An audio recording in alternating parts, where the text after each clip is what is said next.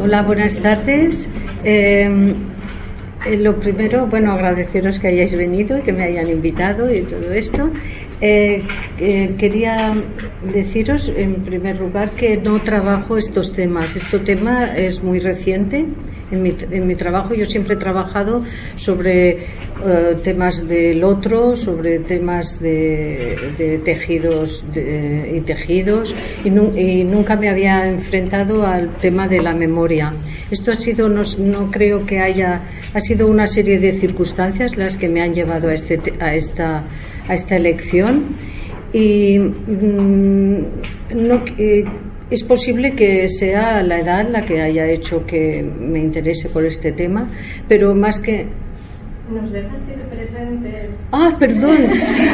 Oh, bueno, es que eh, como últimamente doy clases, ya me, salto todo. Vale, vale, borrarlo. Empezamos de nuevo.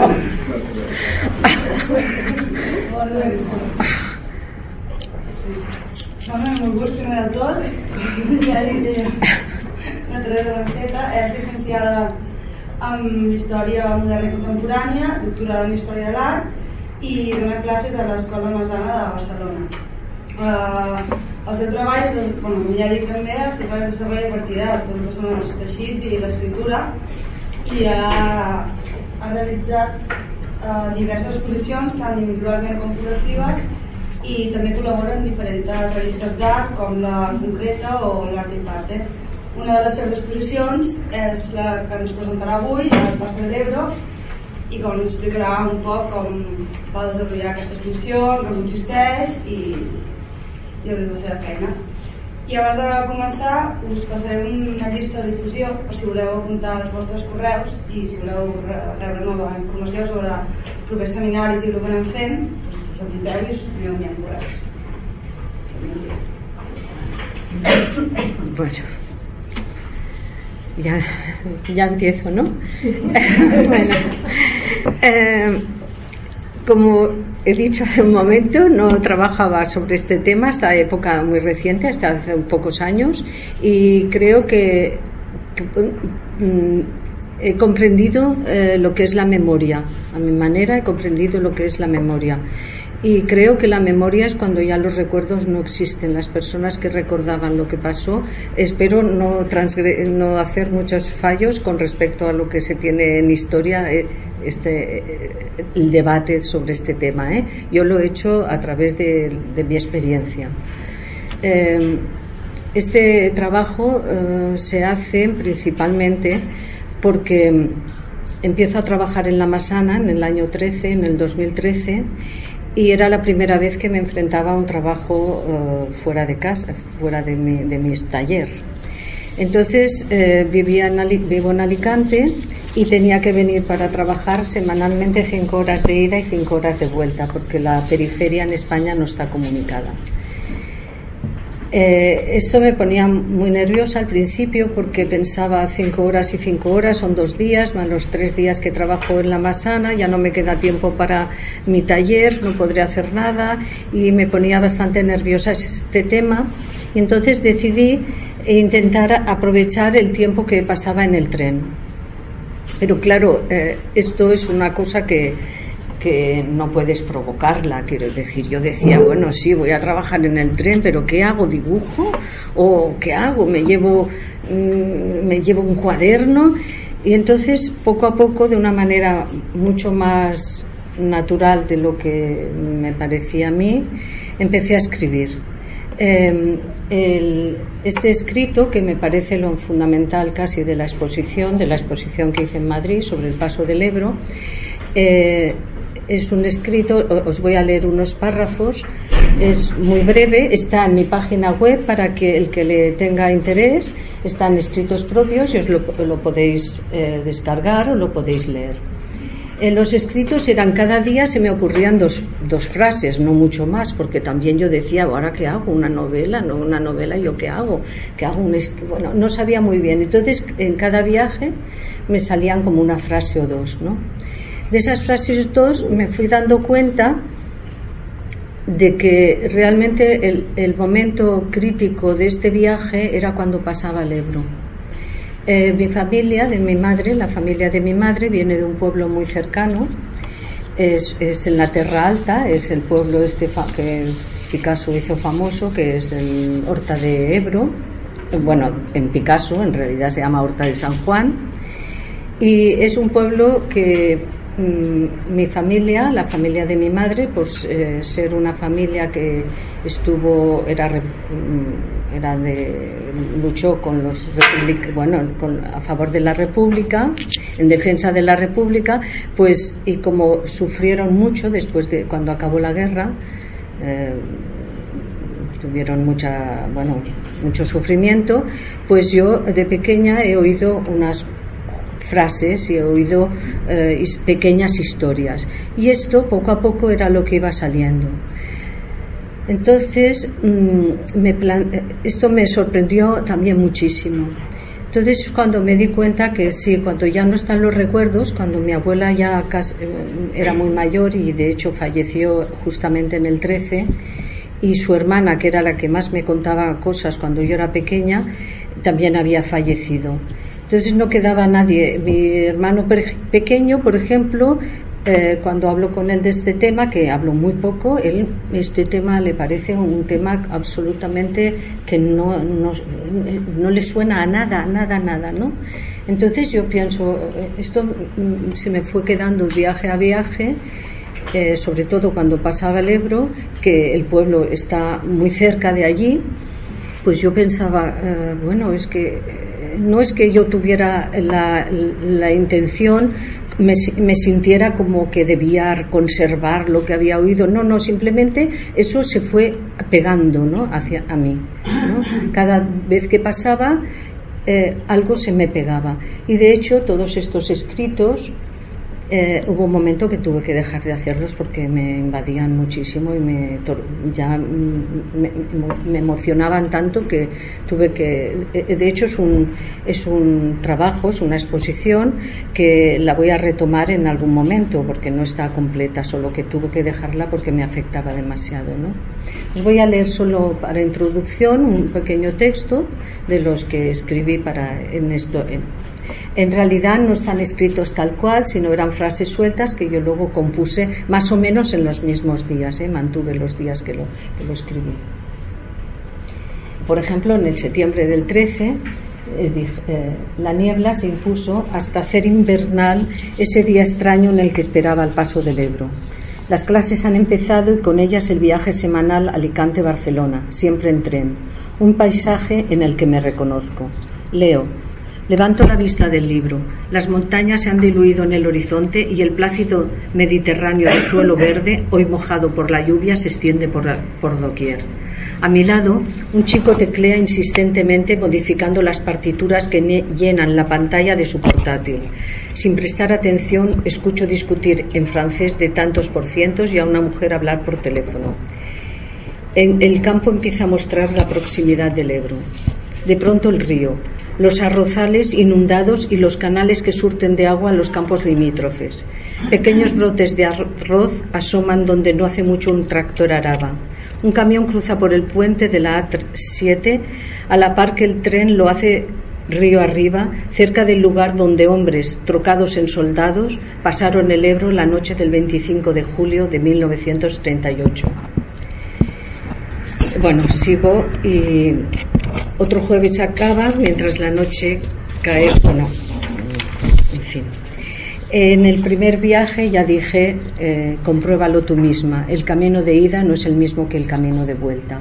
Y esto es lo que me pareció que yo comprendí, eh, eh, digamos, a mí misma me sorprendió que la batalla apareciera en, en, esos momentos y yo misma que pensaba hablar, pensaba escribir sobre teoría del arte, sobre lo que iba a decir en las clases, pensaba discutir estos temas, de pronto me encontraba diciendo, por ejemplo, eh, las heridas de guerra no son limpias ni la muerte dulce, son vientres destripados, piernas cortadas, manos arrancadas y cabezas reventadas. Cuerpos que agonizan sin ser atendidos, sin consuelo durante horas, a veces días, nutriendo a los animales, hormigas y arañas chupando las heridas, moscas y escarabajos paseándose por los dorsos, acechados por las ratas y rodeados por jaurías de perros enloquecidos y hambrientos, y los cuervos a la espera. Las heridas de guerra no son heridas higiénicas curadas por sacrificados médicos y amables enfermeras. Son heridas cruentas cuyo alivio llega con el desvanecimiento y la muerte. Eh, eh, esto lo mezclaba siempre porque como no pretendía que el Ebro saliera, bueno, no pretendía nada, pretendía ser muy eh, está mezclado con corruptelas de ese momento, porque en ese momento que yo escribía, pues imputaban, un día imputaban a la, a la infanta, otro día eh, echaban de, la alcaldía de Alicante a la alcaldesa por corrupción, otro día, entonces todo esto se mezcla con historias de ese momento.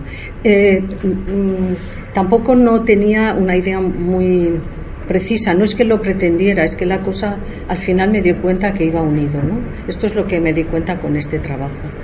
Que eh, al fin lo recuerdo, mm, memorizamos aquello que la herida no se ha curado.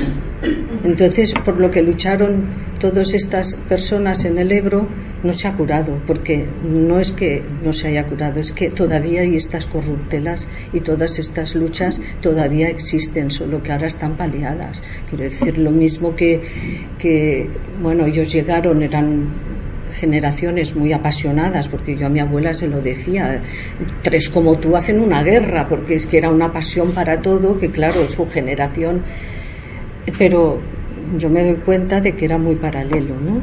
Lo que estaba pasando con lo que ellos intentaban luchar.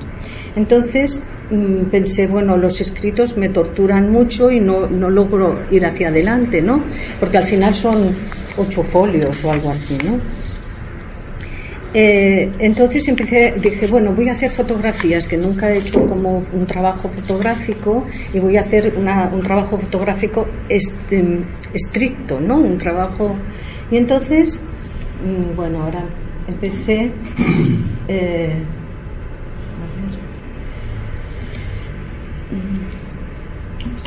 empecé, eh, primero quería fotografiar solo el picudo, porque el picudo me, torturaba muchísimo. El camino de Alicante hasta aquí, las palmeras estaban totalmente decapitadas. Entonces digo, voy a fotografiar el picudo y el paso del Ebro. Y entonces resultaba una cosa, que cuando quería fotografiar una cosa, fotografiaba la de al lado, porque el tren va tan rápido que no fotografías lo que quieres, fotografías lo de al lado. Pero lo de al lado tenía también muchísimo interés, porque eran o construcciones, si pasas por, por Castellón, pues ver Marinador, que ya es como un, picudo en sí mismo. El, si pasas por. Entonces eh, eh, pensé ya de una manera muy ya muy consciente de que haría 115 fotografías de ida y 115 fotografías de vuelta por los 115 días que duraron la batalla. Eh, y además, eh, fotografiando, eh, también me di cuenta de que en realidad la batalla del Ebro, uno de los, una de las grandes, bueno, por lo que la hicieron era para que no se desuniera Valencia y Cataluña, ¿no?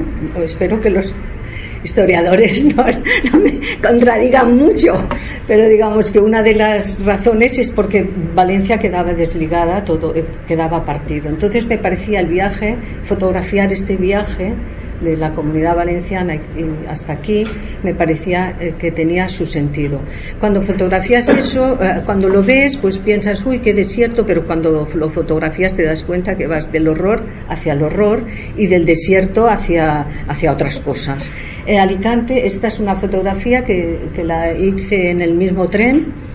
Eh, son, esto representa muy bien Alicante. Las, hice, las 115 están divididas por provincias. Eh, no sé cuánto tocaba cada provincia, pero paso por cuatro por una, eh, por cinco provincias y las cinco las fotografié en los 115.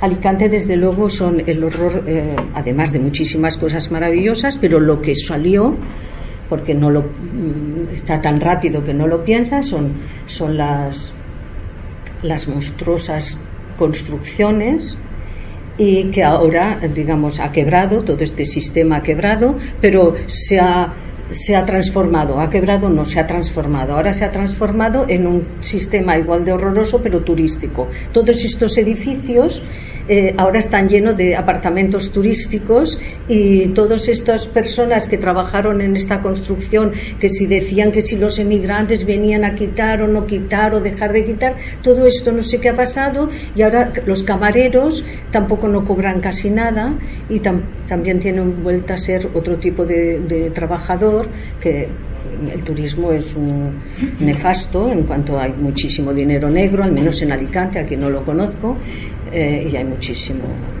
Bueno, Alicante es así, además de ser muy bonito, tiene una playa preciosa y todo esto, pero lo que yo pasaba era así, ¿no? Quiero decir, el desierto y de pronto en el desierto casas así que no sabes esta gente cómo vive. El desierto, que por cierto es muy bonito, me gusta mucho este paisaje. El picudo, las canteras, Alicante está lleno de canteras de, de mármol el paisaje está muy deteriorado, eh, con las...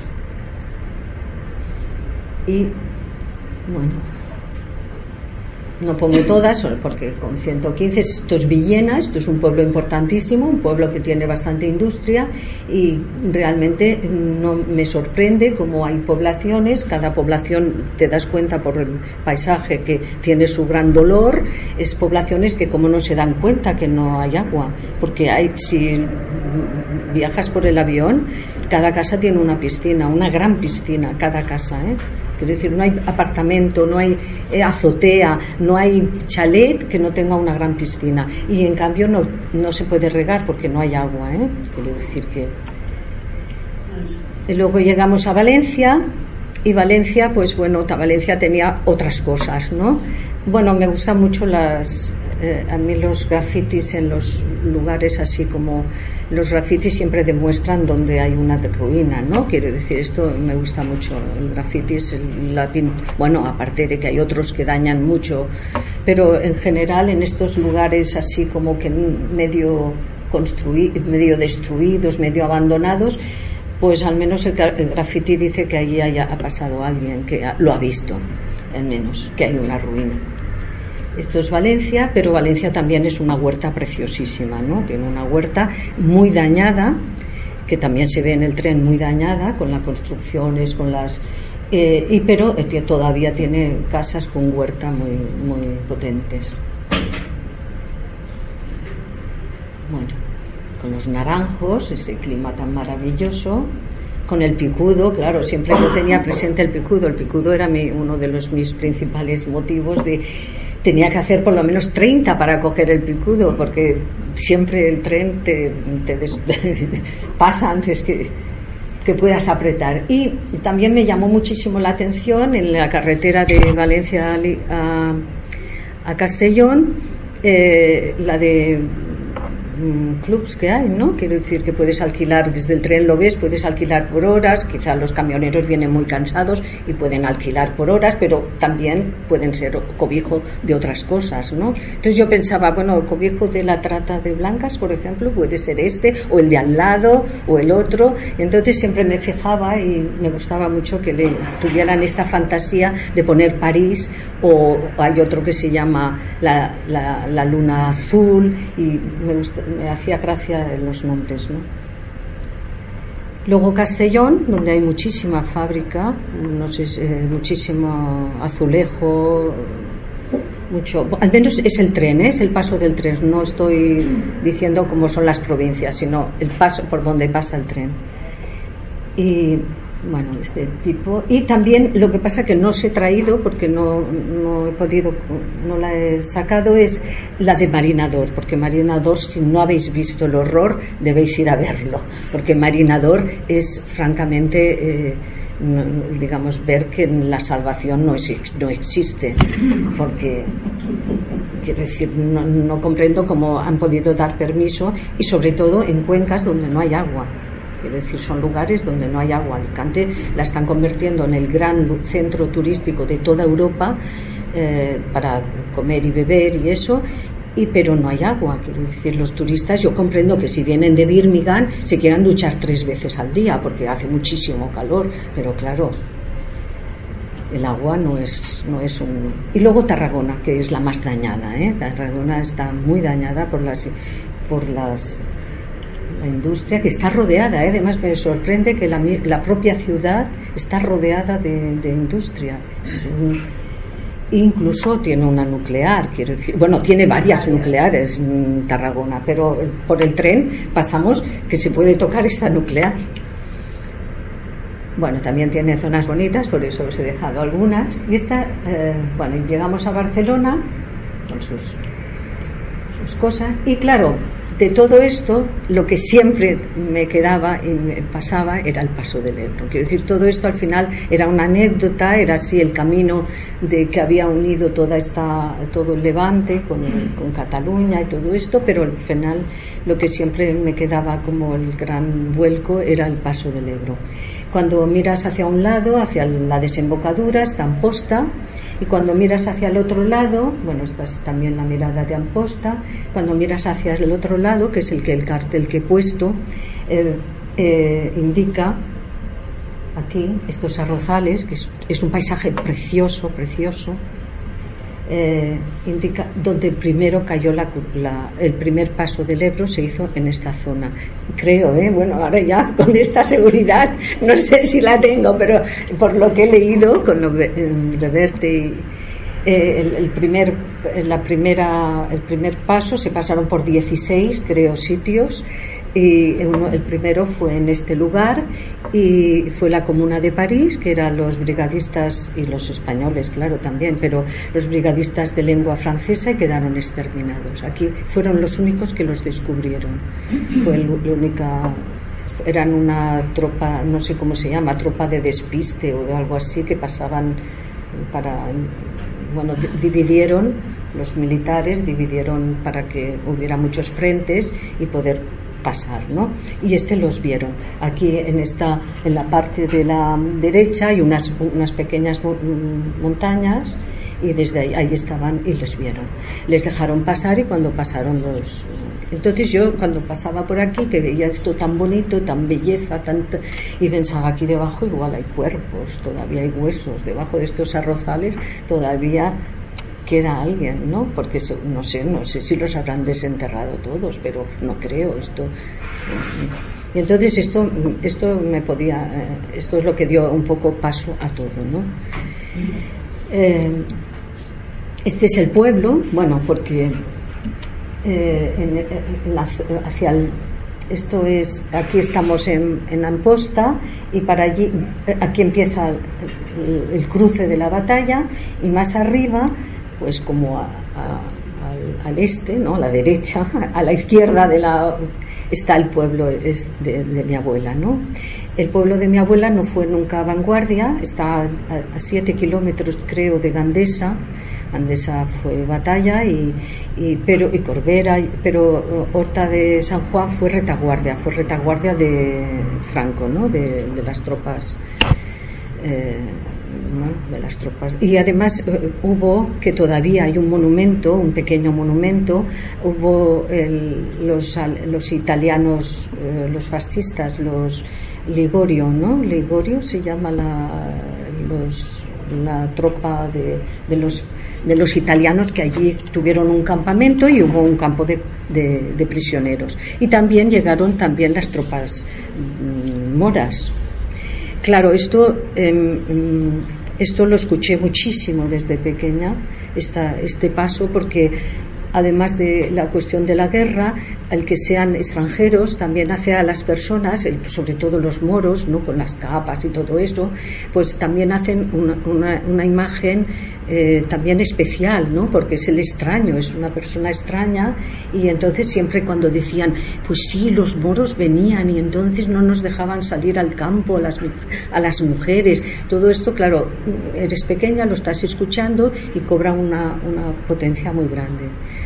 Mm, mi, mi, tía abuela, sobre todo, la que vivió en el pueblo hasta, bueno, hasta que murió, ella tenía una visión muy... Habían pagado, mi familia había pagado, un hombre había muerto, un tío en el campo de concentración, otro se exilió en Francia y el otro estuvo en la cárcel y entonces pues no tenían verdaderamente eh, ya no tenían nada que pagar, quiero decir, ya lo habían pagado, con lo cual yo los noté siempre muy libres. Yo a mi tía le dije una vez, pero te he buscado por todo el pueblo y he, he, estado a punto de ir a la iglesia y me dijo no vayas porque nunca me encontrarás pero esto cuando en época de muy de Franco ¿eh? es decir que ellos nunca manifestaron, siempre manifestaron de una manera prudente. Me acuerdo de un primo de mi madre que siempre ponía, cuando escribía las cartas, Franco al revés. Y entonces yo, yo pensaba, ay, que lo detendrán, que lo meterán. Y nunca pasó nada tampoco, ¿no? Nunca se puso la calle de donde vivía mi abuela, de la casa de mi abuela, se llamaba Bonaire y la convirtieron en Paz de Franco. Nunca llegó a nuestra casa una carta a la calle Paz de Franco, siempre llegaba a la calle Bonaire. Es decir, que a pesar de que sí que hubo una represión feroz, llegó un momento que estas cosas yo creo que las encontraban como tonterías que, no habían que no llevaban a nada y, realmente mm, mm, mi tía abuela manifestó siempre su, su clara mm, su clara estar en contra de, de, lo que había ¿no? en el pueblo eh, este es el pueblo, esto es Horta de, de, San Juan, que si hiciéramos una fotografía, que mi hermana que está aquí, es Carmen, mi hermana, tiene algunas antiguas y algunos dibujos, veríais que Picasso no inventó el cubismo dibujó lo que vio, porque hay zonas, ahora se ha, se ha modificado muchísimo y se ha perdido esa, ese componente cubista de Picasso, pero desde luego había momentos que decías, pero es que esto es el cuadro, ¿no? Es, era un cubismo muy, muy, eran unos cubos muy marcados subiendo una esta la de la la de la izquierda, ¿no? ese montículo de la izquierda. Luego el pueblo ha crecido mucho, eh, por ejemplo, esto de las vides ahora es nuevo, se han, comprado un terrateniente, ha hecho, ha comprado kilómetros, casi kilómetros de tierra, ha arrancado los olivos y los almendros y ha puesto vid para, porque ha puesto una bodega que espera que el turismo llegue a beber. Esta es la gran montaña mítica de allí, que al final pues no, no sé si le tengo cariño o no, porque es tan mítica que, que, ya no me... Y además hay un convento abajo, que es donde está San Salvador, y que ahora os contaré parte de la historia. Estos son aquello, bueno, el pueblo, y esto es, claro, mi familia en época moderna, más o menos de los 60 o 70, ¿no? Esto, eh, esta es mi abuela y soy el hijo de mi hermana, entonces, claro, esto es muy difícil quitárselo de encima, muy difícil. Y cuando tu familia te ha dejado, como me ha dejado a mí por la edad, porque yo con mi hermano pequeño me llevo 20 años, te ha dejado esta impronta de haber sufrido, pero luego haber salido airoso y luego sobrevivir y todo esto es muy difícil. No, yo no pensaba que esto saliera, ¿no? Que este tema saliera nunca en mi vida ni el tema del pueblo no me interesaba nada, ni el tema de la guerra, ni el tema... Pero de pronto esto me atrapó, me atrapó completamente. Es que eh, esto lo hice en un año y medio o dos, y en un año y medio o dos que tuve que cortar primera porque tenía comprometida una exposición y segunda porque es que realmente sufría horrores, es que me emocionaba tanto que tenía que cortarlo porque con mucha emoción tampoco trabajas bien, la cabeza también tiene que funcionar, quiere decir que no es esa cosa del artista romántico, no sé, a lo mejor lo sabrá, pero yo no soy así, ¿no? Entonces yo tenía que frenarlo porque pero creo que la memoria es esto, ¿no? La memoria es el compromiso que tienes cuando no hay recuerdos. Yo muchas cosas de que he puesto en los escritos, que son cosas que en los en el escrito este que os podéis bajar de la web, eh, son cosas que las he oído, no sé hasta qué punto las he oído y las he modificado, no sé hasta qué punto mm, decían la verdad o no la decían, no sé hasta qué punto eso era real, pero realmente eso es la realidad que yo he vivido y eso es, eso es lo que me ha quedado. Si he modificado una cosa o no, me parece menor, Entonces, con todo, por ejemplo, comprendo muy bien a todas estas personas que han enterrado, sus padres están en una cuneta y que tienen 80 años y los quieren desenterrar, porque ya cuando ellos ya no estén, ya no quedará nadie para saber que en esa cuneta, lo que hay en esa cuneta no le importará a nadie, porque ya ni siquiera, por ejemplo, con el debate que ha habido en Tortosa sobre quitar la, esa especie de, de cosa rara que hizo Franco en medio del río, ya a los jóvenes les, parece una chorrada porque ni, casi ni saben que quién era Franco. Entonces, ¿por qué gastar dinero en, quitar eso? Si eso yo ni lo miraba, uno te dice, pero yo ni me había fijado, el otro...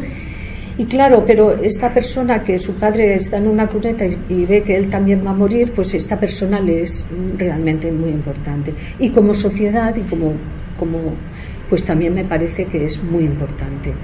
Eh, porque aparte de, las, de todo lo que más o menos leemos, de que si la historia la escriben unos, las escribe otros, que claro, ya lo sabemos, que las historias, eh, aparte de eso, todos estamos viviendo y queremos, queremos la justicia, queremos la justicia para nosotros, ¿no?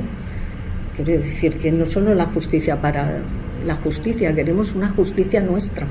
Entonces, en este aspecto me he sentido eh, muy, muy implicada porque aquello por lo que se luchó no se ganó. Es que mientras tanto la, la, infanta, mientras está pasando, pasaba, pues la infanta está en Suiza, la otra está no sé qué. Y esto era lo que se me mezclaba en, este, en estos momentos del tren que la mente no la puedes concentrar muy bien. Y entonces, bueno, en Recuerda a mi abuela, en Recuerda a mi tía abuela, la su hermana, escribí el texto, ¿no? En Recuerda a mi abuela hice estos cinco tapices, por los cinco meses, la batalla creo que duró cuatro, pero fueron cinco los que, los nombres de los meses que estuvieron. Bueno, es que el de la izquierda, de todo es el que es una manta de los que me dicen que hay seis el de la izquierda es una manta con la que mi abuela iba envolvía el pan. Eh, antes el horno por eso se llama horno el horno era el lugar donde se llevaba el pan a hacerlo yo he ido con mi abuela, con mi tía abuela y con mi abuela, con, te daban un trocito de, esto y tú pasabas toda la mañana haciendo y ellas hacían el pan y luego lo ponían en el horno y lo llevaban a la casa. Entonces, para que no se endureciera, también lo envolvían y se protegiera, lo envolvían con aquella, es una tela de, posiblemente hecha en morella, no había esta industria y es una tela de lana muy bonita, es muy potente. Entonces yo eh, quise hacer cinco tapices sobre esto porque este es mi trabajo general hasta ahora, ¿no? Hacer tejer. Entonces hice cinco por cada, por cada uno de los meses que estuvo manchado de sangre por la batalla, ¿no? Que es julio hasta noviembre. Eh, bueno, porque todo está con numerado, no sé qué. Entonces, bueno, eh, como veis, eh, bueno, en cada uno he puesto algunos de los detalles, he, he dado prioridad a algunos de los detalles de la, es mucho más bonito al natural, ¿eh? quiero decir que en la foto, porque voy buscando todos los detalles que hay roto, que uno, un trozo está pedazado, el otro está a lo mejor con un poco de, polilla y, al final, claro, la urdimbre se ve, la urdimbre son estos hilos así, que en el primero, en el de mi abuela se ve, es una urdimbre muy clara, como azul claro, y entonces yo la fui quitando hasta hacerla roja, ¿no? Que me pareció noviembre el mes más cruel, ¿no? De todos porque era el, mes de, ya del final de la batalla. ¿no? estos son, bueno, que lo veis más de cerca. Mantuve, las, la, mantuve el formato y mantuve, bueno, los colores, ¿no? Bueno, añadí el rojo. ¿eh? Y aquí viene uno de los momentos que, claro, me unen verdaderamente con mi, con mi infancia y que es uno de los motivos por los que eh, me acerqué a vosotros. Eh, digamos, mm, esta cajita sé de quién es porque es del marido de mi tía abuela y la, la hizo en la cárcel. Era muy típico en la cárcel eh, tallar cajas de puros y eh, bueno los presos además de que trabajaban pues tenían tiempo para hacer estas cosas y esto se lo regaló a ella ella me lo regaló, a mí porque pone Tere Yo me llamo como ella y entonces ella me lo regaló a mí. Al regalármelo a mí, hace muchos años, eh, la familia se quedó un poco, las mujeres de la familia se quedaron conformes porque ponía Tere, pero ah, porque todos, mi madre por ejemplo quería mucho esta cajita también, entonces yo he pasado por encima de mi madre con la cajita. Eh, y también he pasado por encima de todos en recibir esta cajita. Esta cajita es la historia, yo creo que, la historia que más me ha conmovido de todo lo que me han contado, ¿no? pero parece ser que está llena de, cosas inciertas. ¿eh? Esta cajita, mi tía, abuela, contó, ellos recibían, como tenían en el pueblo, era imposible la huida y los, los mm, prisioneros trabajaban para el pueblo, para hacer cosas, ¿no? Y entonces a, la casa de mi, de mi, de mi bisabuelo le pusieron, le dieron un soldado, un, brigadista italiano para hacer cosas, pero que el brigadista italiano en realidad allí solo iba a comer y a cenar, o a cenar solo. Y lo que le dijeron al brigadista italiano, que estaba, no era brigadista de los fascistas, era un brigadista internacional, entonces él sabía que lo iban a matar. Pero le dijeron que si tallaba, porque era tallista, que si tallaba la, la, la, imagen del santo, de esa ermita que le tengo un poco de manía en el pie de esa montaña, si tallaban, si tallaba la, la del santo le darían la libertad. Entonces él talló la, yo la he visto, ahora os las enseñaré, es así, no está en la iglesia, era para la iglesia, no está, también tiene una historia el que no esté. Y entonces tengo muchas historias de este italiano que tallaba esta casita. Pero eh, dice, mi tía contó que un día este italiano, que era joven como ella, a lo mejor se enamoraron, a lo mejor no sé, a lo mejor simplemente se entendían por la edad o lo que sea, hablaba mucho con ella por las noches y entonces le, le regaló esta cajita y le dijo que, que se la regalaba porque lo iban a matar al día siguiente. Y entonces dice, ¿pero cómo? Dice, sí, me dice, mañana tengo la libertad. Dice, entonces me darán la ley de fugas, que es lo que le hacen a todos. Y entonces así acabó la historia de este italiano. Esto, claro, quedó en mi tía, que debía tener a lo mejor este italiano su misma edad, su marido estaba también en el frente, su hermano estaba en el frente, pues quedó como una cosa potentísima y esto me lo ha transmitido continuamente. Yo cuando iba a esta, a esta no, las cajitas estas estaban encima de su mesita y yo nunca veía lo que había dentro. Lo que había dentro no sé, no recuerdo que había dentro, habían cosas, pero no tenían ninguna importancia. Lo que tenían importancia eran las cajitas. Las cajitas estaban rodeadas de un aura absoluto. Esto lo notabas, eras niña y notabas que esas cajitas para ella eran muy importantes. Esta cajita me dijo que era que no podía haber sido, bueno, tienen tallado esto, 1936, y que se hizo en Camposines. Entonces, no sé, esto me ha despistado por completo, porque yo estoy buscando a este italiano, que por eso me acerqué a vosotros, estoy buscando a este italiano y no sé quién, para encontrar a su familia, me gustaría mucho encontrarle y devolverle. Me decían que tenía una hija en Italia y me gustaría dársela a la cajita. Entonces, esta especie de fantasía mía, pero que al mismo tiempo como casi necesidad, pues no, todavía no lo he encontrado y eso que he buscado mucho. En el pueblo nadie quiere hablar de este tema, nadie. En cuanto les dices que primera ya la, la mayor parte de personas de esta generación han muerto y los demás no quieren decir, porque el alcalde actual es nieto del alcalde cuando pasó esto. Claro, el alcalde actual es de, eh, no es de fascista, su abuelo debía ser de Franco o algo así, porque si no, no hubiera sido en la retaguardia. Pero al fin de cuentas es, es el alcalde actual, que es un chico muy simpático y muy encantador y que me dejó fotografiarla. Pero nadie en el pueblo eh, puso casa de, horror de que yo quisiera fotografiar y ver esta imagen, porque esta imagen ha tenido hasta un pleito, es esta imagen. Ha tenido hasta un pleito entre la iglesia y esta familia, porque la iglesia decía que eran suyos, pero eh, él me contó, el alcalde actual me contó que esta, eh, el pueblo no quiso esta imagen. Esta imagen era para la para el convento, para el convento era la imagen y que la gente lo veía muy triste y que no querían. Aparte que en, el pedestal, en el pequeño pedestal pone em, batallón 69 entonces lo que me extraña es que si es batallón 69 no puede ser italiano. Entonces estoy hecha un lío. Contra más sé, más lío tengo sobre este, este, este, este señor, ¿no?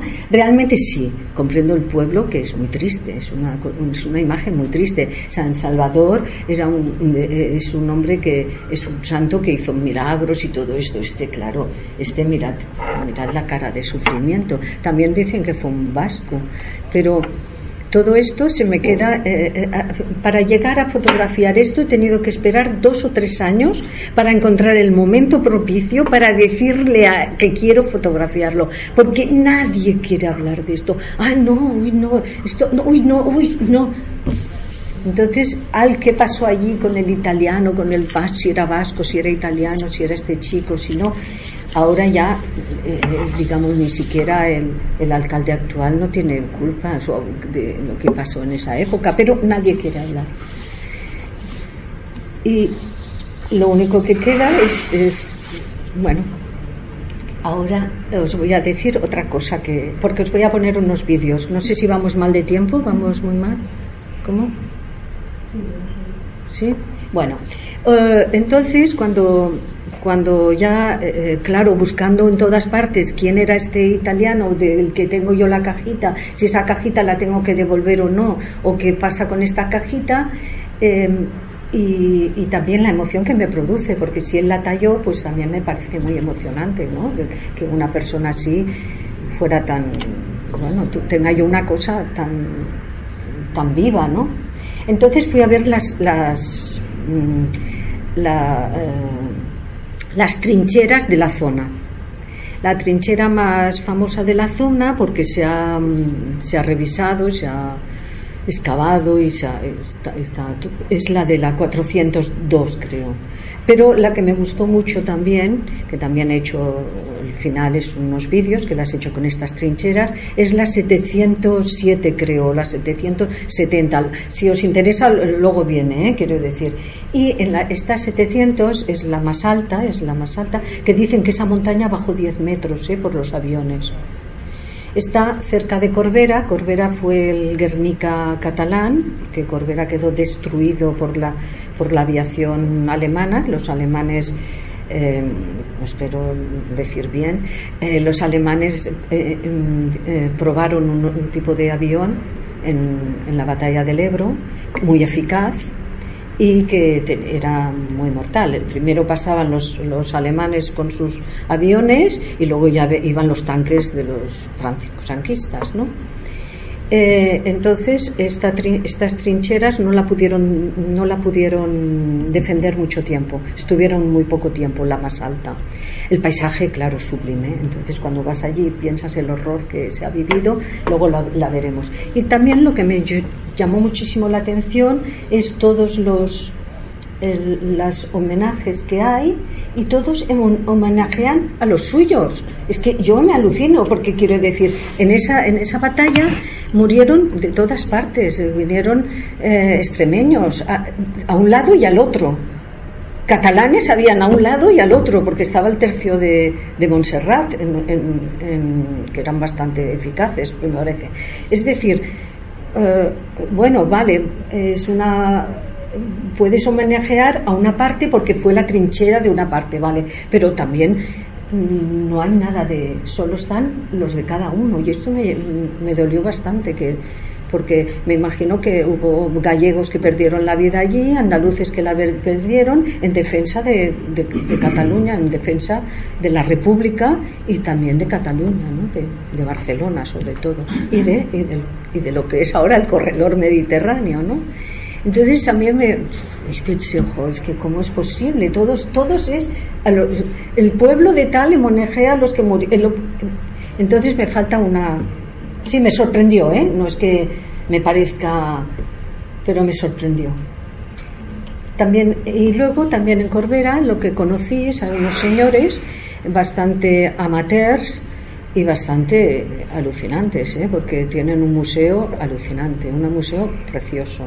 Es el Museo La Trinchera, no sé si lo conocéis, y mm, bueno, un museo muy, muy sui generis, muy, muy poco, muy poco, y, mm, bueno, muy a, su manera, porque son ellos quienes lo han hecho, ¿no? Y tienen piezas extraordinarias, ¿no? Como por ejemplo estas. Y sobre todo lo que me gusta de este museo es que ellos han hecho muchísimo hincapié en la parte civil de la trinchera y de, eh, en esta exposición del Paso del Ebro, que la hice en el K2M de Móstoles y luego la hice en Madrid, los invité a participar, pero con cosas no de guerra, sino con cosas civiles, con cosas que en Corbera, como quedaron las casas completamente destruidas y no tenían nada, la gente iba a las trincheras a coger cosas para reciclarlas, para transformarlas. Y entonces invité a, la trinchera a participar con estos objetos, que son, por otro lado, muy bonitos. Bueno, estos son estas cosas. Por ejemplo, esto es, es de Corbera, no es de, es de la trinchera, pero esto ya estaba en, Corbera, en el.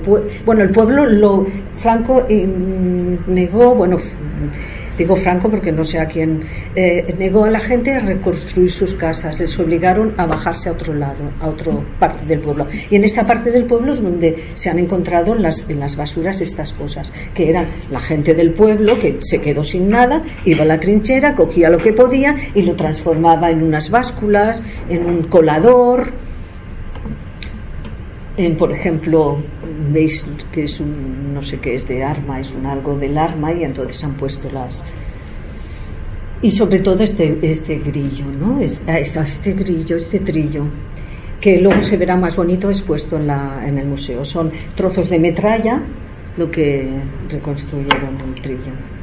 Es, bueno, esto es la exposición que hice con las 115 de idas y las 115 de vueltas esta es la, sala y con, como les invité, porque a partir de ahora yo quiero invitar, bueno, ya lo hago hace bastante tiempo, invitar a alguien a participar conmigo, porque sola ya, ya no tiene tanto interés para mí exponer sola. Y entonces cuando tengo una individual ya siempre expongo con, con algo, con alguien o con... Y entonces les invité y pusieron este, este trillo que fue la lo que más casi gusto, ¿no? Y entonces, y también porque eh, muestra la creatividad de las personas en momentos de, digamos que defiende la idea, una de las ideas mm, que tengo más arraigadas y es que el arte es universal. El arte no importa si eres listo, si eres tonto, si eres pobre, si eres rico. El arte es universal. Una cosa es que no todo el mundo va a ser artista, pero la capacidad de arte y el arte es universal, no importa. Porque se ven por todas partes, ¿no? Quiero decir, asesinos tenemos a, al italiano, ¿no? Al, al del claroscuro. Sí, el artista al Caravaggio, que se, por ejemplo, eh, digamos con un grave problema de síndrome de Down, tenemos a, a Judith Scott, que estuvo ahora en la Bienal de Venecia y fue una unas piezas extraordinarias. Es decir, el arte es universal como también demuestran ellos, porque esto fue la pieza, el museo es enorme y fue casi la pieza que más gustó a todo el mundo, todo el mundo estaba emocionado. Bueno, y entonces, y lo que había también es, es el, en el fondo, es el vídeo, o los vídeos que ahora os voy a pasar, que eh, son tres, y elegí eh, el sonido, eh, el primero lo dediqué a la, a la quinta, a la lleva del biberó, que eh, y entonces que me parece mm, bueno una de las cosas más trágicas ¿no? de la guerra, ¿no? La, la necesidad o la obligación de ir a los más los niños ¿no? entonces como el, el río es el Matarraña no es el Ebro el, el sonido es una sobrina mía que tengo pequeña que harta de que su hermana sepa tocar el violín, el piano, el no sé qué y el no sé cuánto, ella con los teclados sin saber tocar nada eh, quería ser compositora y entonces hizo una composición tan bonita que la he puesto ahí porque es como la lleva del vivero, ¿no? Son gente que si podían defenderse era por milagro y si podían atacar era más milagro todavía, ¿no? El segundo es, el hijo, es la hija de Pedro G. Romero, que es el, comisario de la exposición de Rosa en, en el MACBA y ahora inaugurará una en la Virreina. Y coincidimos en la Bienal de Sao Paulo y la hija hacía mucho viento, fuimos a la playa y hacía mucho viento y los padres fueron andando y nosotras nos quedamos como protegidas en un sitio y la hija que era pequeñita, como de 10 años, de pronto, no sé si por lo sublime del paisaje y todo esto, me cantó una canción de Boy Scout que posiblemente la conocéis, que es de dos amigos que de la guerra, ¿no? Y el tercer vídeo es un chico que vive en en Alicante, muy jovencito, y tal, eh, inglés, que quiere, bueno, inglés no, es galés, entonces que quiere ser compositor y le dije, pues ¿por qué no piensas en los que vinieron a España y compones una canción para aquí? Y me compuso una canción muy bonita. El segundo vídeo es sobre la trinchera, la segunda, la trinchera, la 402, que es una trinchera baja, que los hombres pensaban que no había agua ni eran condiciones muy malas, ellos pensaban que iban a estar de paso, era una trinchera de paso y estuvieron varios meses en esa trinchera. Y la otra, 700 y pico, la cota, ¿eh? Cotas se, llaman así esas trincheras. Y entonces eh, el paisaje es maravilloso, es en Corberas, muy alto y elegido. Y entonces los vamos a ver.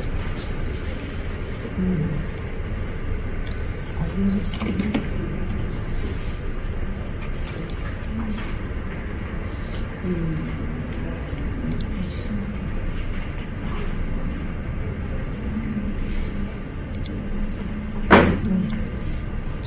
sé, ahora qué tengo que hacer. Pero, a ver, pues no, no, digo que no, porque. Eh. Mm,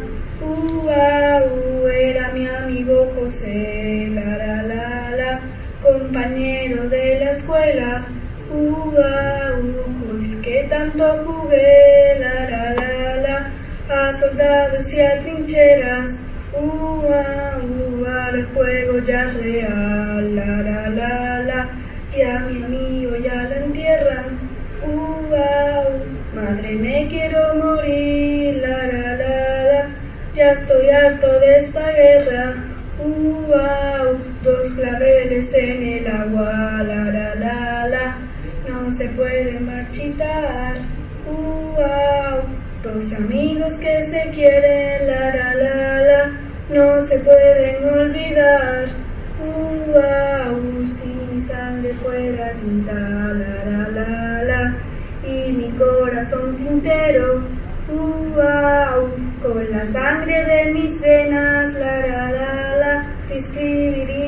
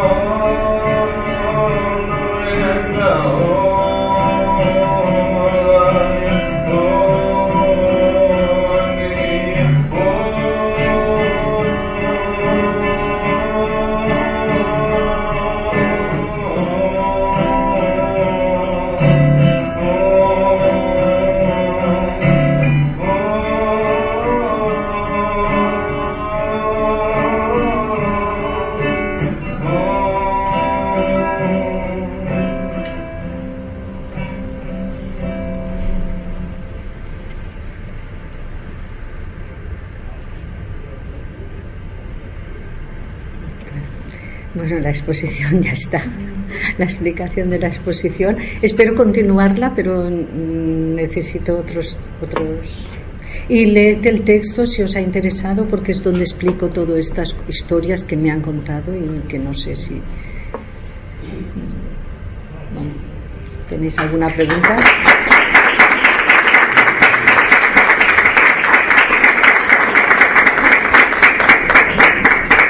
És molt interessant, sabe que puc no? Sí, sí. Um, em sembla que se- s'incidiria més, em diria molt que va ser al Pas de l'Ebre. A Corbera hi he estat, a Corbera de Llobregat hi he estat, he vist tot això, aquesta, Mm. aquesta qüestió que xista que s'havia... El meu pare va estar al Pas de l'Ebre al Pas de l'Ebre, i un tio meu va ser de l'equip d'aquesta del Bíbero.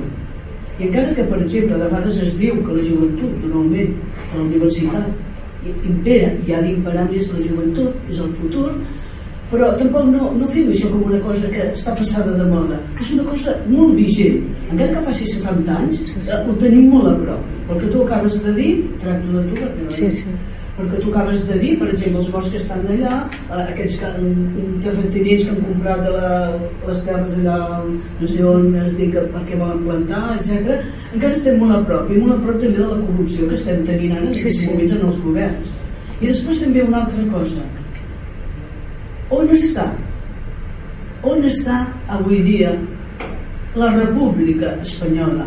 La persona, la persona joves i de totes les edats que senten republicans.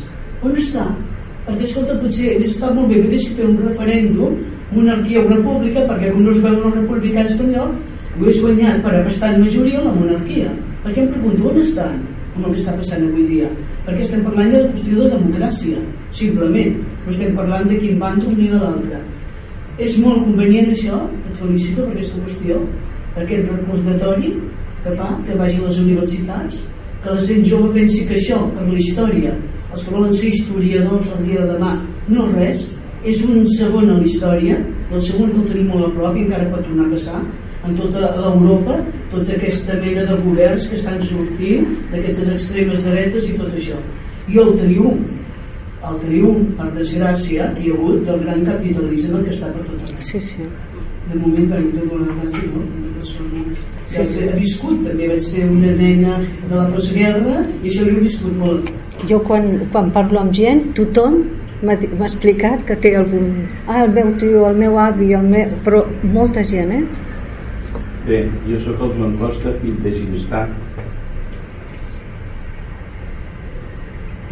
Però m'emociono. Ginestà està al costat de, de la Ribera de l'Ebre. Mon pare va fer la guerra allà i jo hi vaig cada setmana. I ell m'ha matat cada, cada dia, pràcticament. Llavors, eh, no sé el que volia dir, eh, perquè el tema de Corbera està molt latent i el tema de la guerra allà encara està molt present Sí, sí. Tan present que si mireu les votacions veureu que pràcticament a la Ribera de l'Ebre tothom vota Esquerra Republicana. No sé per què serà, però tothom vota Esquerra Republicana. I suposo que és per alguna no? i allà s'ha sofrit molt. Dir, Sí, sí. la gent està, està al costat de Miravet o sigui, la banda esquerra de l'Ebre banda dreta de Miravet quan es va passar es va passar molta gent. Jo ho he viscut de primera mà. Tu parles de la teva tia àvia i jo parlo de mon pare que només fa 8 anys que va morir sigui, que vaig jugar 50 anys de guerra i francament ho vam passar molt malament. Llavors eh, aquesta memòria eh, eh, acabo de, de transmetre un missatge al, a un historiador de Sant Joan que el conec té 80 anys i suposo que sabrà de què aquestes, aquestes talles i aquestes escultures igual puc donar informació del tema perquè és un batallador de, de, de Horta de Sant Joan en aquest sentit Però viu a Horta de Sant no, Joan. fa molts anys que és, que és fora. El seu pare va ser mestre d'escola de Puigcercà de Gandesa i van, van viure molts anys a Horta de Sant Joan. Com, com se diu? Eh? Com es diu? Joan Serra, No. no ho sé. Bueno, si no viu, potser parlarà, eh? Si no viu, potser parlarà, però els que viuen no parlen, eh? Bueno, amb aquest, per què no? Sí, sí, sí, jo... Aquest ha viscut, no és de... no és d'Horta. No, No estan... I viu i ha estat, eh? Mm. Va, cada tres per quatre perquè hi té casa, vull dir, perquè... Sí, I a Horta de Sant Joan, bueno, jo també hi vaig bastant sovint, sobretot a mitja Miralles, vull dir, perquè... la qüestió que és qüestió de generacions, eh? Amb una generació més ja tot això ha quedat a No l'història. creguis. Però ara, ara està... Molt, ara està molt latent això, eh? I es viu molt. sigui, està- A Horta no, ja, eh? A Horta potser està una mica més apartat, però el que és Corbera, Sí, Corbera sí. Benissanet, Ginestar, La Fatarella, Miravet, tots aquests pobles Sí. que estan a la riba i van patir tres o quatre entrades i sortides. Jo recordo, per exemple, les pujades del riu que mon pare em contava, que Franco ai, Sí. obria els pantans i matava més gent així Sí, que amb sí, la sí. Legió Còndor Sí, sí, això ho explico en el meu escrit, ho parlo, perquè això hi un era... llibre, hi ha un llibre molt interessant de, dels, els 115 dies de la batalla de l'Ebre que també val la pena de llegir-lo perquè El de, el de Reverte, no? és una historiadora de Mataró no recordo ara el nom però que val la pena perquè Mm. tu conta, tu conta fil per randa no?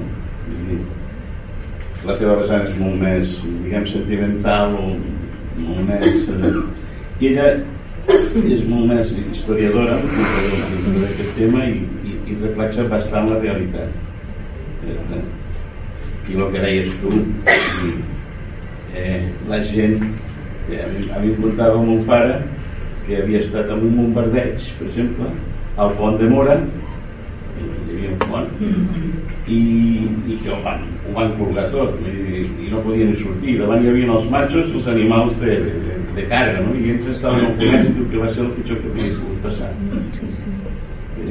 Sí. Uh, uh, hi, ha un, hi ha una pressa... Sí, perdona, i Sí. dia vaig estar al cementiri, de tant en tant vaig a veure els meus pares, vaig estar al cementiri de Ginestar i sortosament, la, al mes de setembre de- d'aquest any, una noia de, de l'Empordà va trobar els seus avantpassats que els, el, seu, el seu besavi va morir a la batalla de l'Ebre. I va poder trobar eh, la memòria històrica d'ell i bueno, li va fer, una, li va fer un, un recordatori i l'estava buscant però no la trobo si puc ja te'l passaré també perquè val la pena que l'escrit és molt, és molt curiós i és molt potent i que val la pena i bueno més. si em permeteu ja no dic ara perquè a les 7 ja ens prenen l'estrella però ha sigut molt interessant Gràcies. gràcies Si teniu més preguntes o alguna qüestió o voleu dir alguna cosa. De... Bueno, a veure, dels historiadors, a veure qui em descobreix aquesta història, eh? Només- Només volia dir que em sobta això que, que dius i insisteixes que hi ha a Horta que no se'n vul- no se'n vulgui parlar, no? Perquè fa que pensar que en el fons són ferides no resoltes, Sí, sí, sí. no? o por instal·lada i transmesa Sí, de sí, sí. generació. Però tens raó que si això no es transmet, una generació jove no, mm, passarà totalment a l'oblit, no? Quan no ha de ser, perquè no només pels moments actuals que deia ella, sinó que la, la història sempre apareix, no? Tots els esdeveniments es repeteixen i, i tot té una explicació en el fons, no? Fins i tot els moments actuals, no? Sí, sí. No, la caixeta, per exemple, la segona, la primera me la va regalar la meva tia àvia, però la segona me la va regalar el seu fill, i dient, perquè jo vaig dir, no, hombre, això no m'ho donis, perquè això és de la, és, seran les, les teves filles o els teus fills, i m'ha dit, no, no, no, ningú, ningú està per això, només tu, doncs tu te la quedes, no? I, És i, no sé, això és, un, és una impressió, però em sembla que més és un terreny psicològic que no pas històric. És a dir, el, comentari de, que tu has fet, no sé, és la meva impressió, no? És molt possible que la persona que ho ha patit ho esborri, d'acord? I per això penso que és, que és important, és a dir, que quan el dolor, quan aquesta persona que sent el dolor ho esborra, hi hagi algú altre que no ho ha patit que és quan, el que deia la Tere, que recupera no el record, sinó recupera la memòria per tornar-ho a fer aflorar. És a dir, a mi no m'estranya l'actitud de la gent del poble de dir, no sé, això és un, això, jo soc lingüista, eh? això és un principi lingüístic, no se'n parla, no existeix. No se'n parla, no ha existit. Una mica penso que, que podria ser i llavors el, el treball de, de, de, de la Tere deixant a banda que evidentment ella dubto que faci un treball històric sinó que penso que fa més o menys un treball creatiu doncs sigui precisament aquest valor de recuperar la memòria és a dir, recuperar no el record sinó i evidentment molt destilat per qüestions emocionals, estètiques i tot. No, però a mi el que em sorprenia de la meva família era la falta de por, en canvi. Perquè, vull dir, jo crec que els que... No també ho veig... família, parlo per la resta del poble. No, no, el reste del poble no ho sé, però els que han patit directament, perquè jo he llegit també lo del Vaquilla, i el Vaquilla diu unes coses que són... són sí, el Vaquilla, el jove aquest, vull dir, quan ja has patit, quan ja has pagat, estàs lliure, ja pots dir una altra vegada coses. Sí, però en la família uns parlaven però altres no. No, pero los, los que ya habían, la tía ya había pasado todo. Entonces ella no tenía, vivía allí, no tenía ningún tipo de. Bueno, tampoco no se metía en líos, pero no se ocultaba. Quiero decir, no iba a misa, por ejemplo. No se ocultaba. Pero mm, hay otros que iban a misa y no querían. Quiero decir que era obligatorio. El cura era un cura era brutal. No recuerdo, el cura era, daba más miedo que nadie. Y esto también me ha sorprendido de mucho. El vaquilla, por ejemplo, él lo dice, contra más me castigan, creen que más miedo cojo y más rabia cojo. Digamos que también hay todo un... hay- la gente que, no está muy tocada sí que puede tener más miedo, pero los que están muy tocados a veces no tienen tanto miedo. Sí? Però penso que també està la por, que comentàvem ara, perquè de fet les estructures de poder i amb els pobles petits això es nota molt, no?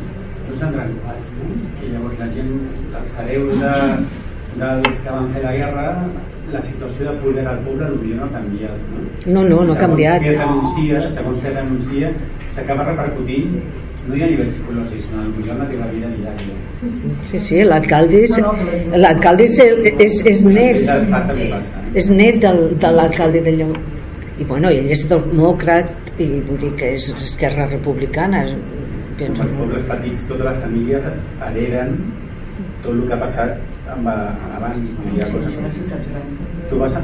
Sí, però la ciutat gran eh, És més diluït, t'anonimitzes no? molt, no? I és- Però bueno, els fills de no sé què voten Sí, però el control social d'un de poble petit és molt més gran en un poble petit. No, no, la pressió és molt més forta. sí.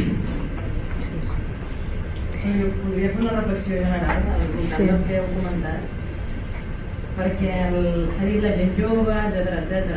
Eh, les persones que porten al seminari de rastres i rostres són les que tinc al costat, que han acabat fa poc la carrera o d'arqueologia i d'història i són les primeres que estan interessades en, en, en tota aquesta temàtica no? i tota Mm. aquesta qüestió.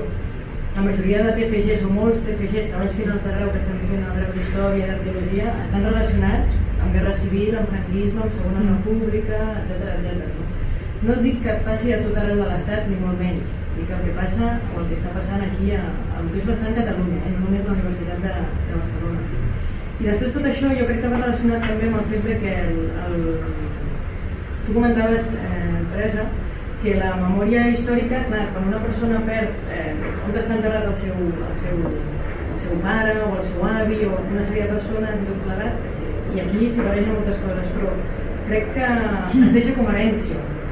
És a dir, en el si de les famílies eh, es va traslladant com una herència el fet de allà hi ha una persona enterrada, ja sigui familiar, ja sigui no, o mira què va fer l'alcalde franquista, o, és a dir, tot això encara eh, Sí. continua d'una forma molt presencial i va, va, es trasllada, és a dir, tu ja ho heredes sopant, dinant i el que t'expliquen de la Sí, guerra sí. ha acabat al plat perquè tu no has passat gana. Sí, sí. No? És a dir, en la quotidianitat ho vas, ho vas, ho vas re- rebent. Però també a vegades ens hem anat adonant que les famílies ho deixen com a. No? I jo he trobat el meu pare, continua buscant-lo tu, com aquest senyor de Ginestar que ara explicava, no? el seu avi, no sé què, doncs, la seva neta, que continua buscant. I això jo crec que també és, és, és molt present. sí. Quan vam comentar de portar-te al seminari va ser perquè vas venir per la caixeta i elles, per exemple, el Xavi ve d'història, però elles que venen d'arqueologia i que tenen molt en compte la materialitat, no? Van trobar superinteressant com aquesta materialitat bèl·lica es transforma en objectes de vida quotidiana. No? I és el que reflecteixes en l'exposició i en l'escrit que és d'una riquesa brutal que no ha estat estudiat. És a dir, potser a nivell artístic doncs, s'ha pogut traslladar cap a exposicions, però a nivell científic, des de l'antropologia, des de la història, des de l'arqueologia, és a dir, no ha estat estudiat com de forma quotidiana tots aquests elements van servir des d'un gerro, perquè he vist alguna foto d'una una carcassa de bomba transformada en gerro, fins al, al trull aquest que jo no, no, l'ha- no l'havia vist mai, no, no ho sabia, fins a bueno, doncs, per, per la troca per filar, etc. Sí. I tot això, més enllà de les caixetes, que són superinteressants i que ja passen a ser obra artística, que ja ha fet amb aquesta quantitat, tota aquesta materialitat transformada és d'una riquesa Sí, excepcional sí, sí. que és el lligam aquest del present amb el passat, de la vida quotidiana amb, el, amb el, la guerra contínua no? i amb el, la convivència amb la guerra. Bé, en tot cas, nosaltres quan vam proposar a la Teresa de venir no li vam proposar perquè fos d'història, al contrari, sinó perquè el que està treballant ella ens va semblar superinteressant perquè es trasllada la memòria i la història en l'art. I això és una cosa que ens queda, els que som d'arqueologia i història tal, molt lluny i que en canvi per nosaltres és extraordinari, no? Llavors, quan tu veus un tapís i no, no, no, no saps d'on ve, però veient els teus estudis i com ho expliques i tal, ostres, li veus tot el sentit en aquell tapís, el canvi de color, i com es va desfent la, la troca, no? Bueno, en, tot cas, moltes gràcies per la, per la, per la conferència perquè ens ha bueno, recalcar el fet que hi ha aquesta continuïtat de la memòria, de la lluita per, la, per tota una sèrie de drets i el fet que el, aquesta perspectiva que acostumem a no tenir que ens semblava superenriquidora i que ha sigut molt enriquidora. No, estan, uh, no volia dir a la gent jove en general, eh? volia dir al, al poble. Diguéssim que la gent, el poble, la gent jove ja no vol, s'allunya molt de, almenys la gent jove eh, d'una certa edat. No sé, els seus fills potser tornaran o el que sigui, però hi ha una generació que ja no vol saber. Lo de Tortosa és que ha guanyat el que no es mogui l'escultura. Eh? a Tortosa, el que, a part que jo crec eh, que hi ha moltes qüestions polítiques entre els partits polítics de veïns, etc el que aconsegueix el règim amb Tortosa és realment eh, tornar en, en una cosa quotidiana i treure el significat a un monument que neix franquista. Sí, sí. Llavors, eh, el que ha fet ha sigut, eh, ara no surt la paraula, però és, és eh, culturitzar un paisatge i tornar-lo absolutament quotidià i normal per a algú que no sap ni d'on ve però que ja s'ha acostumat a que allò estigui Sí, sí. allà i no concebeix el seu paisatge sense aquell monument independentment del significat originari Sí, sí, és el que em, di em diuen allà. Les coses, les coses no estan desvinades de. No, no, no. Això és com si mig de No, no, imatge no- hi ha un no, no, bust de jo no justifico, no justifico, eh? Jo ho trauria, jo no ho justifico. No, no, jo no, dic no. el que la gent... El, el que quan Sí, sí, és, és això el que m'han dit. No, però tota la vida que tu dius, és franquista, mira tot aquest No, significat. però és que aquesta, aquesta, mm, o sigui, aquest, aquesta reflexió que acabes de fer ara, aquesta reflexió que acabes de fer ara, és la que atorga dret a que res canvi. No, no, al contrari. No, Jo, des del meu punt de vista, no, no, no, eh? perquè com que és No, un no, fet no. absolutament i ells ja neixen així, ho tenen No, però ella, ella està explicant... el paisatge, No no? m'expliques bé, no Ah, bé. doncs Jo soc de les persones que defensen... No, no, jo soc de no. les persones que defensen treure tots els monuments i fer un museu a l'aire lliure com molts països de l'est han fet amb, amb per exemple amb, amb escultures de Lenin de, de, de No, no, Stalin els camps- o els camps de Sí, Bueno, aquí ja entraríem amb, amb, la, amb el turisme de la mort que clar, també té que és igual. És a dir, tot, tots, aquests, tots aquests museus que s'estan fent a l'aire lliure d'aquestes escultures feixistes estalinistes, etc etc. jo crec que ben explicats òbviament hi ha la, a la possibilitat perquè algú ha dit això oh, centra en una apologia. Perquè clar, pot haver-hi allà algú que vagi, faci així i es faci un monument, una foto davant del monument no, no, no, ei però que jo t'explico totes les coses que hi ha. Òbviament jo crec que un monument a la- un museu a l'aire lliure amb totes aquestes escultures ben explicat, ben museïtzat explicant a les generacions del futur i fent-los anar i mireu com feien i què pretenien posant-te davant de casa perquè t'acostumessis a allò és a dir, per a mi és un fracàs perquè és el triomf del franquisme. Si jo el trauria aquell monument. Però és a dir, és el que, és el que No, no, pero Mónica, es lo que dicen allí, ¿eh? Te dicen que ellos, para ellos no tiene nada. Claro, és que em em sembla molt bé, em sembla molt bé, però perdona perquè clar, el mateix que la han fet allí, la Teresa de la Vicent que quan estava escrivint el 2013 eh, va començar a passar per l'Ebre, coincidia amb el de l'infant, del no sé què, el de les clar, en aquesta, aquesta conversa que tenim ara està succeint com està ara. Llavors, l'argument que tu acabes de deduir, que has dit, No, no no, no, no, No eh? la reflexió, la reflexió, disculpa, la reflexió, no m'ha és igual, tant se val. La reflexió que acabes de deduir, uh, no, no, perquè se'ls hi posi aquests museus, que se'ls hi posi bons, se'ls hi explica. Llavors et vindrà algú que et dirà, vostè està, com diu això, aquesta paraula tan famosa, adoctrinant. Ai, que joder-se. jo adoctrino els meus fills sobre la protecció de la vall i tant que els adoctrinarem perquè sapiguem el que és el feixisme i el que pretenia aquesta monumentalització del paisatge que aconsegueix Estic fent de tocar del dia. Sí, sí, sí. Això, això, vull dir, no cal anar-se'n al 36 i al 39, eh? Com, clar, diran, oh, escolti'm, vostè està adoctrinant perquè està...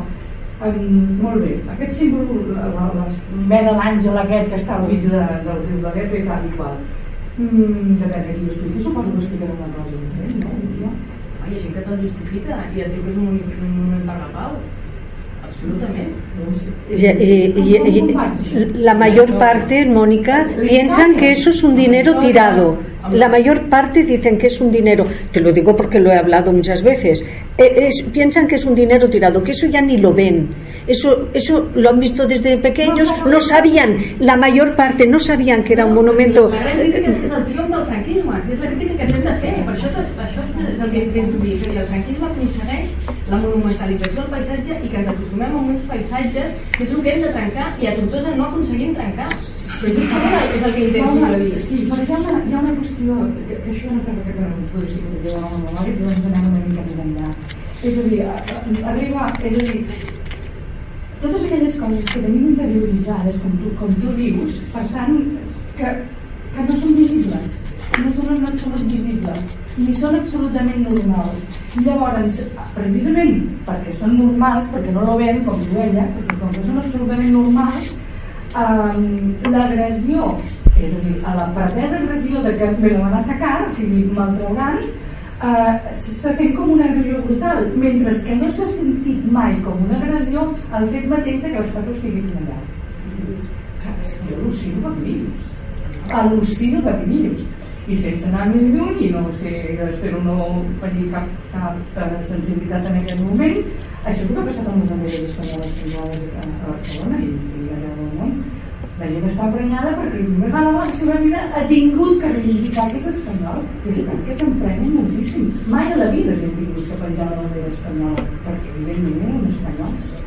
Y de cop y volta diuen, hòstia, los donos. Y encima tengo que reivindicar que soy español. Hay que joderse. I ara encara. Per tant, és que ho trobo absolutament pervers.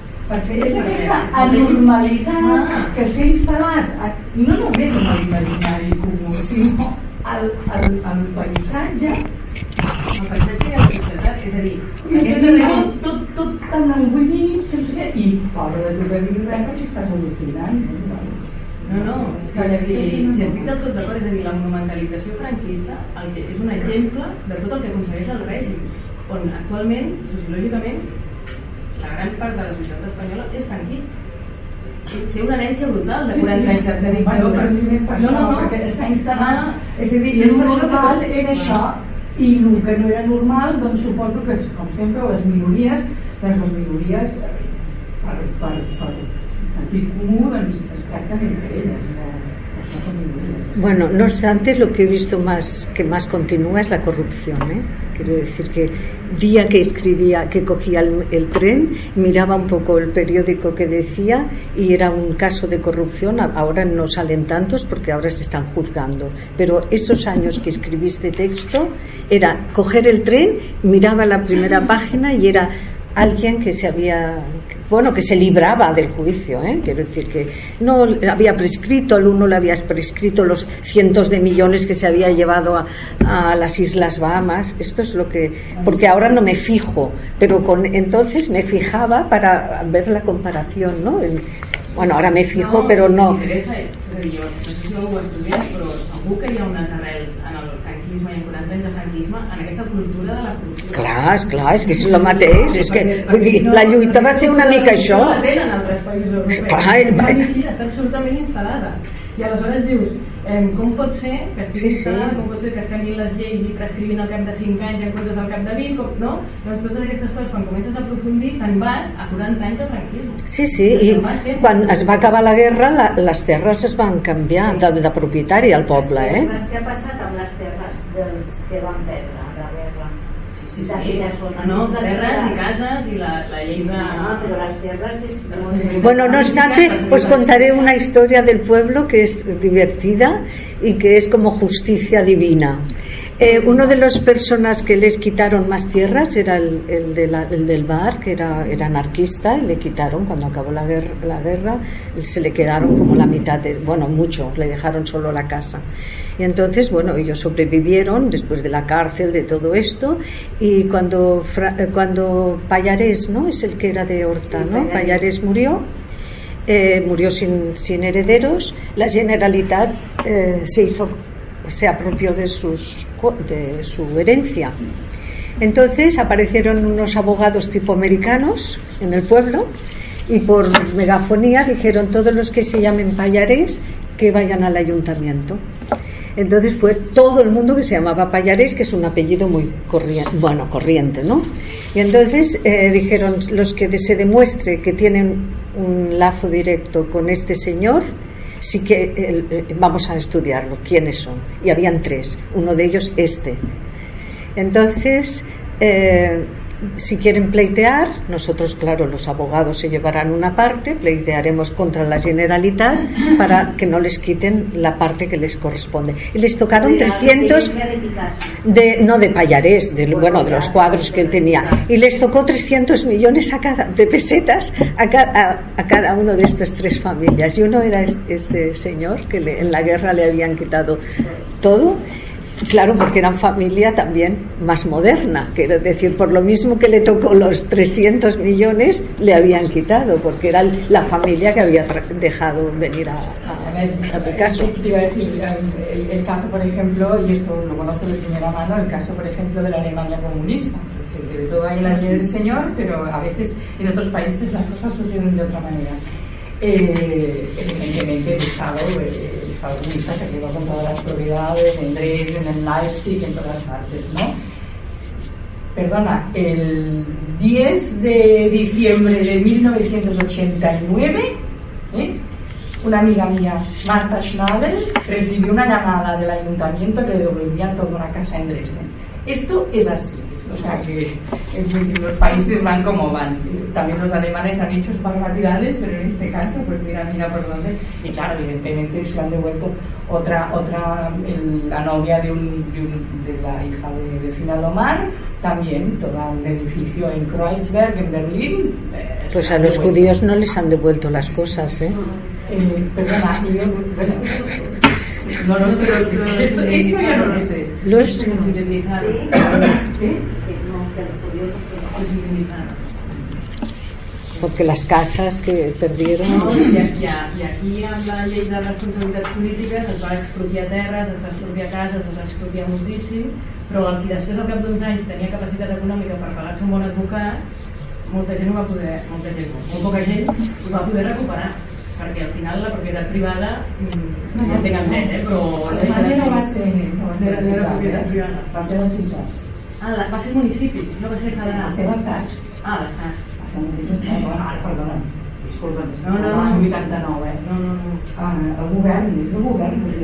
Aquí no, aquí el govern, franquisme ho pren tot, però clar, al cap de 20 anys, quan algú ha exiliat a Mèxic, ha fet diners, doncs demana, amb uns bons advocats, demana recuperar, els hi ha de tornar tot, els hi diu, bueno, una multa de 10.000, 20.000, 5.000 pessetes, però ha de tornar les propietats. No, no, no, no, no, no Al poble no es va tornar res, eh? No, que val, qui no tenia advocat, Sí, però en el cas d'Alemanya va ser, doncs, aquesta amiga meva, la Marta, va haver una trucada de... i li van dir que li tornaven. I si els papers es perden, la terra no, te la, no pots No, és molt difícil, és molt difícil amb el cadastre. I això era meu, si ho diu el meu veí que aquesta persona era meva, ja havia, però no s'ho queda. Sí, sí. El caso más En tot cas, jo crec que fa patent que estem en un moment en què no parem de lligar passat i present. No? Sí. Sí, sí, i guerra amb l'actualitat, perquè tots estem fent uns lligams, no? Sí, sí. sigui, sobre coses que hem viscut o que ens han explicat. Sí, perquè per mi és una sorpresa eh, treballar amb aquest tema i és un tema que el vaig tancar perquè tenia, pensava que ja, ja havia de començar d'un altre punt de vista no? però és un tema que el tinc obert No, i quan em vas venir a veure no havies pogut fotografiar l'estàtua. no, És No. impossible, no Pero pues sí que podría ser basc, porque es un tipo de escultura. però entonces que l'italiano Bueno, este que és igual ell va, ell va vendre que era italià No, perquè no, no, pensaven Mari. que sortiria no, no, no, no, no, no. llavors No, por eso es un A lo misterio. mejor se inspira en un compañero de trinchera que era vasco. O no sé, pero la, la tía, por ejemplo, dice que, lo- que era italiano. No, no, esto es un misterio, ¿eh? porque cada uno que habla, mi familia dice que era italiano, Pero, ¿de toda mi ¿la madera familia. ¿De qué era? ¿De qué olivo, era, un, era de allí. Es olivo. Sí, olivo. porque se veía muchas... Es olivo. Sí, sí, yo me he sorprendido trabajando en este tema, quiero decir que yo nunca había trabajado un tema personal mío y mi memoria. Y desde luego ahora quiero hacer otra del Raval, porque yo viví como 15 años en el Raval cuando era muy joven, o en el barrio chino, y francamente solo ha en muchas zonas solo ha cambiado de nombre, porque el, el barrio sigue siendo igual de, bueno, maravilloso, pero deplorable, ¿eh? quiero decir, con una situación de higiene. ¿eh? No, bueno, es otra historia, pero, pero quiero decir que hay muchas zonas de- del barrio del Raval que no, no tendrían por qué cambiar de nombre. Es un tema que también lo quiero tomar. En fin, así que dejemos. Me refiero que es como la vuelta al, al uno mismo. A mí me venía, yo hablo en castellano, perdón, que en catalán aún no, no me da. Me venía mucho la imagen conforme a ese trayecto, ¿no? Y viendo los, los telares que, los tapices que hiciste, como uno va caminando, ¿no? Vas tejiendo, pues tú vas con tu hilo blanco, con tu lana, con tu lo que sea. Y hay un momento donde tú lo que estás mirando es lo que estás haciendo, pero esa lana ya trae una carga, ¿no? Mm, Ya sí, trae sí. un color rojo, por ejemplo, que es como el más dramático y asusta, ¿no? Que es, tú vas en otra cosa y te vas encontrando con los ecos de, de cosas que no se han lavado antes, ¿no? En mi caso, por ejemplo, pues yo soy de Zaragoza. Ah, mi abuelo no hablaba de la guerra. Él estuvo en Marruecos, pero siempre que, o sea, te cuenta anécdotas que no tenían nada que ver y que no te ayudaban a entender dónde estaba situado aquello, ¿no? En qué contexto estaba él en Marruecos, en verdad que estaba enfermo. Y sin embargo permanece una sensación de una historia que no me han contado, Mm, sí, ¿no? sí. que no es la historia que a veces se puede leer en los libros, yo no estudio de historia, o sea, como carrera, ¿no? No es la historia oficial, sino que sería más también aquella que recogen los objetos, ¿no? La de cómo esta persona se las apañaba para cocinar cuando no tal, cómo se vivía desde la retaguardia, hasta la guerra que nombramos con armas, con números, con cifras, se sostiene gracias a otras muchas personas que están haciendo la comida todos los días, ¿no? Esa gran batalla que, que comerían este día o no comerían, o cómo estaban esos cuerpos antes de, estar despedazados. Sí, sí. Me viene mucho una sensación y te agradezco esa parte como más, bueno, que lo has contado desde esa, de cómo se hace la historia de manera subjetiva y te vas encontrando y vas buscando luego esas otras voces que lo estudian con las palabras y con los datos, ¿no? Pero al fin lo que hacemos es, es lavar el hilo de los de atrás. Sí, sí, sí. Eh, además, yo he conocido a Messiaen, a la hija de, a la hija del general Mes- Messiaen. Y, le y la conozco bastante por la cuestión de los tejidos. Ella es una coleccionista muy importante, casada con uno de los hombres más ricos de Marruecos. Y le tengo no confianza, pero sí. Entonces, cada vez que nos vemos para hablar de tejidos, siempre me dice, yo mantengo mi nombre de soltera, Messian. Entonces espera una pequeña reacción por mi parte.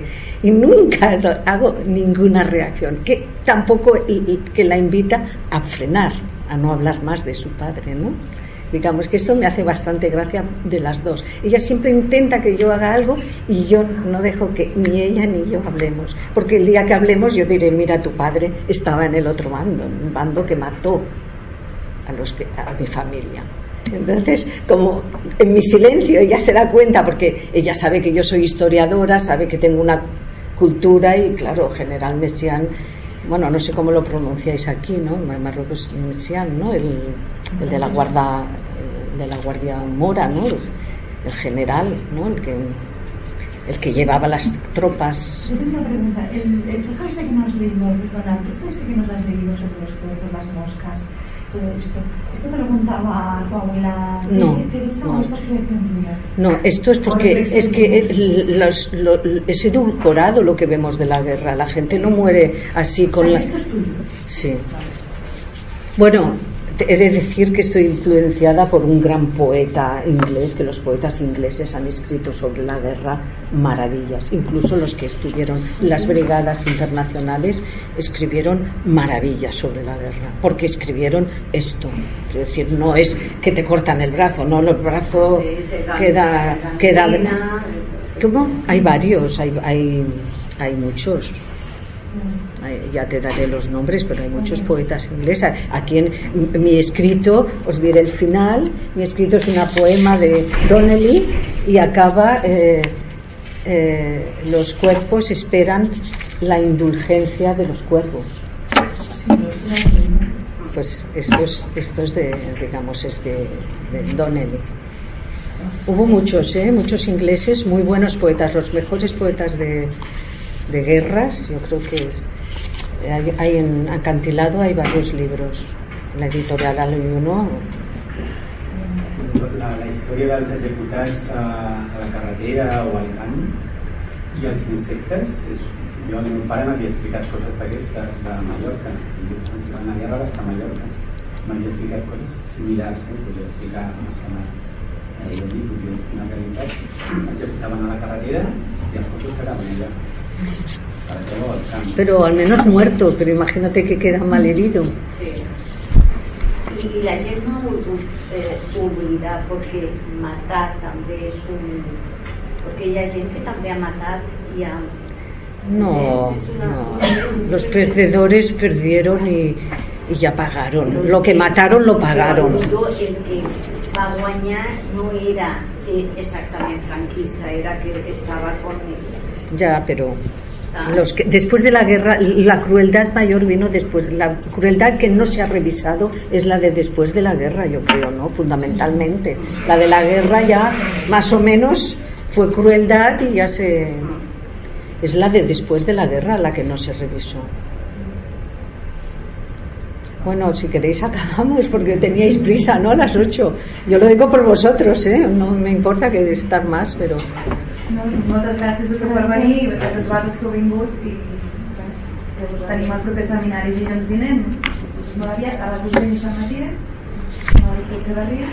Està molt bé, pot estar molt bé, si us interessa, perquè és la, el doctor- Echeverria ha fet un gran nombre d'exhumacions de fosses comunes arreu de, de l'Estat, però és forense de la Universitat del País Basc. I li vam demanar, pel temps que estem visquent, li vam demanar que ens fes una mica una exposició de la violència estatal, de la, de la de l'autoritat estatal eh, i aquesta capacitat que té al llarg, de, al llarg del segle XX en funció del que ell ha estudiat. Perquè ell fa poc, fa un any tota la, tot un estudi de totes les tortures que hi havia hagut al País Basc fins als anys 90.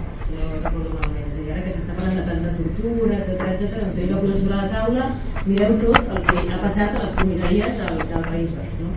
Aleshores ell és una persona que ha estat des de Joan Foses fins a les Malvines, en Joan Argentins, fins a